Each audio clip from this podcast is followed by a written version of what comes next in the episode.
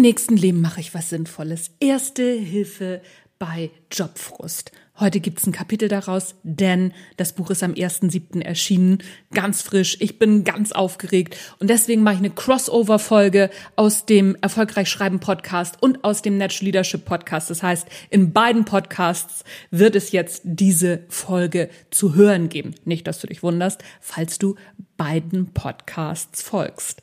Auf geht die wilde Fahrt!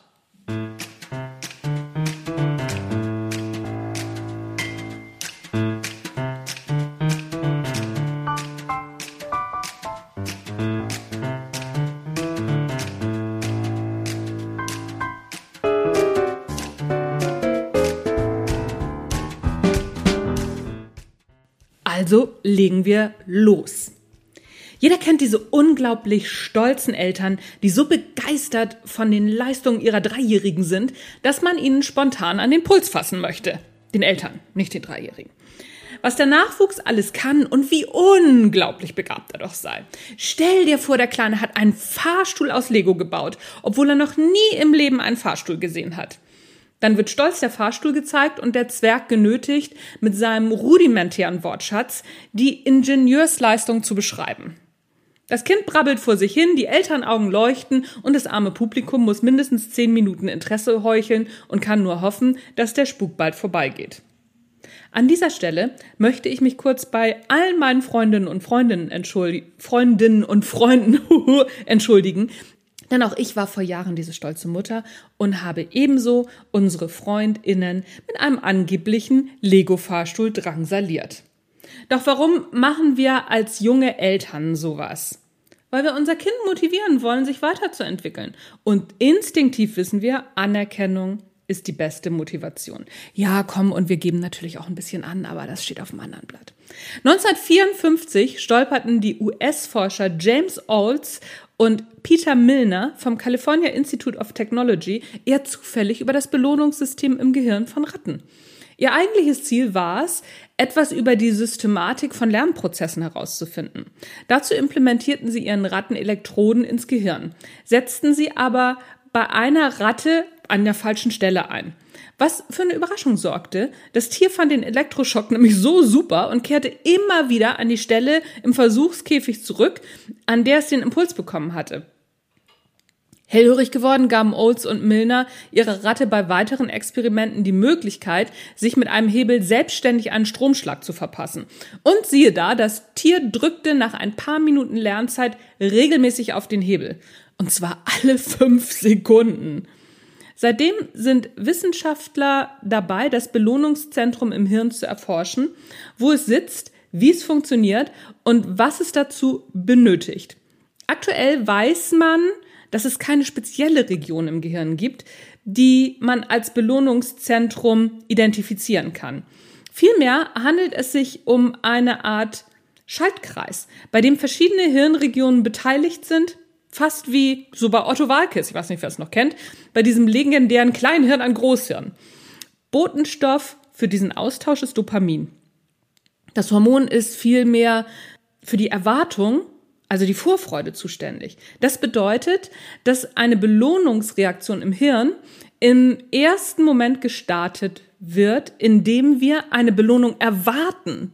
Im Prinzip könnte man auch vom Motivationssystem sprechen. Zumindest bis zu dem Punkt der Reaktion, wo das tatsächliche Ergebnis über den weiteren Verlauf der Gehirnreaktion entscheidet. Tritt das erwartete Ergebnis, also der Belohnungsreiz, ein, feiern Endorphine, Oxytocin und ein paar weitere Stoffe eine kleine Glücksparty in unserem Kopf. Jeder weiß, wie sich das anfühlt. Und Wertschätzung, Anerkennung, Sympathie und natürlich Liebe lösen diese großartige Party im Kopf aus. Aha, das ist also einer der Gründe, warum wir uns Tag für Tag zur Arbeit schleppen. Mal mehr und mal weniger motiviert. Unser Gehirn ist ein Happy Hormon Junkie. Die ernüchternde Antwort ist, ja, so ist das. Joachim Bauer schreibt in seinem Buch Arbeit, warum unser Glück von ihr abhängt und wie sie uns krank macht. Auch wenn es vielen möglicherweise nicht bewusst sein mag, so ist es doch eine Tatsache. Ein zentrales neurobiologisch begründetes Motiv für die Bereitschaft des Menschen zu arbeiten ist der Wunsch nach direkter oder indirekter Anerkennung. Wertschätzung, Anerkennung und Sympathie dienen, wenn man es mal aus der Perspektive der Familie Feuerstein betrachtet, wieder der Gruppenzugehörigkeit. Als Jäger und Sammler war man damals einfach besser dran und das Überleben so einigermaßen gesichert, wenn man zu einer Gruppe gehörte. Zu dieser Zeit haben sich Fred und Wilma ihre Anerkennung und Wertschätzung in der Gruppe dadurch gesichert, dass sie nette und nützliche Gruppenmitglieder waren. Und wodurch wurden die Feuersteins nützlich? Durch den Beitrag, den sie zur Gemeinschaft leisteten, durch ihre Arbeit. Jetzt ist natürlich die Preisfrage, was ist Anerkennung? Ist das eine eingesetzte Prämie oder ist das ein Schulterklopfen? Ist das ein Lob? Ist das eine freundliche Geste? Ja, was denn nun? Die Antwort, es kommt darauf an. Es kommt darauf an, welche individuellen Erfahrungen Menschen haben. Es kommt darauf an, wie ihr Gehirn und ihr Motivationssystem geprägt wurden. Denn wird das Motivationssystem enttäuscht, dann läuft eine andere Reaktion im Gehirn ab. Jetzt wird ein Teil des Gehirns aktiv, der auch bei körperlichen Schmerzen das Sagen hat, die Insula.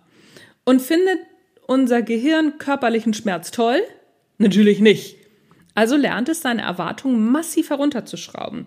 Studien der University of Wisconsin Medicine belegen diesen Effekt. Die Wissenschaftler des Instituts untersuchten zwei Gruppen von Vierjährigen. Die eine Gruppe hat ihre ersten Lebensmonate in osteuropäischen Heimen zu einer Zeit verbracht, in der Füttern und Wickeln als ausreichende Zuwendung galten. Die Kinder wurden mit etwa einem Jahr von amerikanischen Familien adoptiert. Die zweite Gruppe wuchs von Geburt an bei ihren Eltern auf. Die Forscher interessierten sich vor allem für die Reaktionen der Kinder auf körperliche Zuwendung wie eine Umarmung. Dabei stellten sie durch Urinuntersuchungen fest, dass die Kinder aus der ersten Gruppe auf dieselbe Zuwendung viel schwächer reagierten. Auch ist der genaue Anerkennungscocktail aus monetärer Zuwendung, aufmunterndem Lob oder auch Übertragen von verantwortungsvollen Aufgaben individuell komplett unterschiedlich. Anders gesagt, ja, Geld kann als Anerkennung funktionieren aber eben nicht, wie so oft praktiziert, als alleinige Stimulation und auch nicht bei jeder Person. Kommt auf die Person an, der die Anerkennung zuteil werden soll. Wer jetzt denkt, das sei zu schwierig, der stelle sich doch einfach mal vor, man solle zwei verschiedene Personen aus seinem Umfeld seine Anerkennung ausdrücken und zwar so, dass es der betreffenden Person auf jeden Fall gefallen würde. Die eine Person sei die Partnerin oder der Partner und die andere sei ein Kind. Entweder das eigene oder eines, das dir nahe steht. Würdest du deine Anerkennung mit Geld ausdrücken? Vielleicht. Es kommt darauf an. Bei meinem 18-jährigen Sohn hätte das vor ein paar Jahren noch nicht funktioniert. Denn Kinder unter 10 Jahren können normalerweise die Bedeutung von Geld noch nicht einschätzen, weil sie selbst erst wenig mit Geld umgehen. Aber als Teenager mit zunehmender Eigenständigkeit kann er den Wert von Geld ganz gut einschätzen und es würde funktionieren. Wenn ich meinem Mann einen 50-Euro-Schein in die Hand drücken würde, würde er vielleicht lachen, aber etwas irritiert wäre er schon. Hingegen würden zwei Karten für das nächste St. Pauli-Spiel oder ein heiß ersehntes Ersatzteil für seinen VW Bulli sicher besser ankommen. Individuelle Aufmerksamkeit ist hier das Zauberwort. Denn es kommt nicht nur auf die Person, sondern auch auf die Beziehung zueinander an. Wer sich aber jetzt zurücklehnt und meint, dass monetäre Aufmerksamkeit im Job ja ausreichen würde, weit gefehlt. Auch hier ist individuell und situationsbedingt zu entscheiden.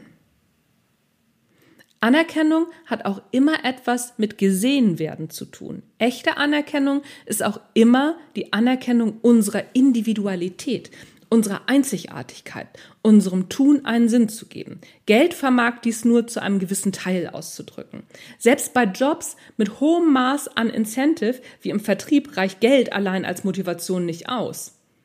Denn Geld bekommst du in dem Job und wenn du richtig gut bist, auch viel Geld. Das Einfordern einer leistungsgerechten Bezahlung ist heute in vielen Bereichen kein Thema mehr. Gerade darum kommt jeder nicht finanziellen Form von Anerkennung ein wesentlich höherer Stellenwert zu. Joachim Bauer schreibt dazu in seinem Buch Prinzip Menschlichkeit, Nichts aktiviert die Motivationssysteme im Gehirn so sehr wie der Wunsch, von anderen gesehen zu werden. Die Aussicht auf soziale Anerkennung, das Erleben positiver Zuwendung und erst recht die Erfahrung von Liebe, alle Ziele, die wir im Rahmen unseres normalen Alltags verfolgen, die Ausbildung oder den Beruf betreffen, finanzielle Ziele, Anschaffung etc., haben aus der Sicht unseres Gehirns ihren tiefen und meist unbewussten Sinn dadurch, dass wir damit letztlich auf zwischenmenschliche Beziehungen zielen. Das heißt, diese erwerben oder erhalten wollen. Das Bemühen des Menschen, als Person gesehen zu werden, steht noch über dem, was landläufig als Selbsterhaltungstrieb bezeichnet wird. Mit anderen Worten ausgedrückt, Anerkennung kommt in vielen unterschiedlichen Formen daher. Es kommt entscheidend darauf an, zu erkennen, wie der Anerkennungsempfänger, die Anerkennungsempfängerin gepolt ist. Dann ist es also egal, wie viel wir verdienen, Anerkennende Worte und persönliche Wertschätzung sind eigentlich mindestens genauso wichtig? Nicht ganz, denn Geld ist das Mittel, um unseren sozialen Status zu erhalten bzw. zu verbessern. Geld hilft uns, durch den Kauf der entsprechenden Dinge bei anderen aufzufallen und einen guten ersten Eindruck zu machen. Geld hilft uns zu zeigen, dass wir gesellschaftlich gut gestellt sind. Und genau in diesem Moment wird wieder ein Schuh draus. Selbst wenn wir unseren Job hassen, unser Chef ein Arschloch ist und unsere Kolleginnen und Kollegen Idioten sind, so garantiert uns der Broterwerb eben doch mehr als nur physische Existenz. Durch unser Gehalt dokumentieren wir unseren sozialen Status, Status, Entschuldigung, und weisen uns als nützliche Mitglieder der Gesellschaft aus. Doch Vorsicht ist geboten. Vorsicht, den richtigen Moment für einen geregelten Absprung zu einem neuen Job nicht zu verpassen. Wenn der Traumjob zum Albtraum mutiert, Schließlich verbringen wir einen nicht ganz unbeträchtlichen Teil unseres Lebens mit Arbeiten. Da sollte die Kosten-Nutzen-Rechnung, die unser Gehirn in der Regel schon ohne unser bewusstes Zutun macht, grundsätzlich aufgehen. Selbst wenn ich in einem Job unterwegs bin, der mit Selbstverwirklichung nicht so viel zu tun hat, müssen ein dover Chef und blöde KollegInnen nicht sein. Die finde ich im Zweifel auch woanders. Aber die Chance auf mehr positive zwischenmenschliche Kontakte steigt bei einem Wechsel doch enorm. Also immer genau hingucken. Das war's. Das war ein Ausschnitt aus Im nächsten Leben mache ich was Sinnvolles. Erste Hilfe bei Jobfrust. Wenn du das Buch schon gelesen hast oder dir vielleicht auch sogar schon gekauft hast, dann schreib mir doch mal, wie es dir gefallen hat. Ich freue mich über alle Rückmeldungen. Außerdem habe ich für dich ein Buch zur Verfügung gestellt, das heißt Perspektivwechsel, die Kunst, Führung mit anderen Augen zu sehen. Das kannst du dir für 0 Euro runterladen und den Link packe ich dir in die Show Notes. Das mache ich diesmal auch beim Erfolgreich Schreiben Podcast. Wenn du Lust hast, dir das mal anzugucken, dann schau da doch mal rein. That's it, folks and friends. Erfolgreich Schreiben Podcast, Natural Leadership Podcast. Anja Niekerken ist raus für heute und freut sich noch weiter an ihrem neuen Buch. Habt ein wunderbares Wochenende, eine wunderbare Woche. Tschüss, bis zum nächsten Mal.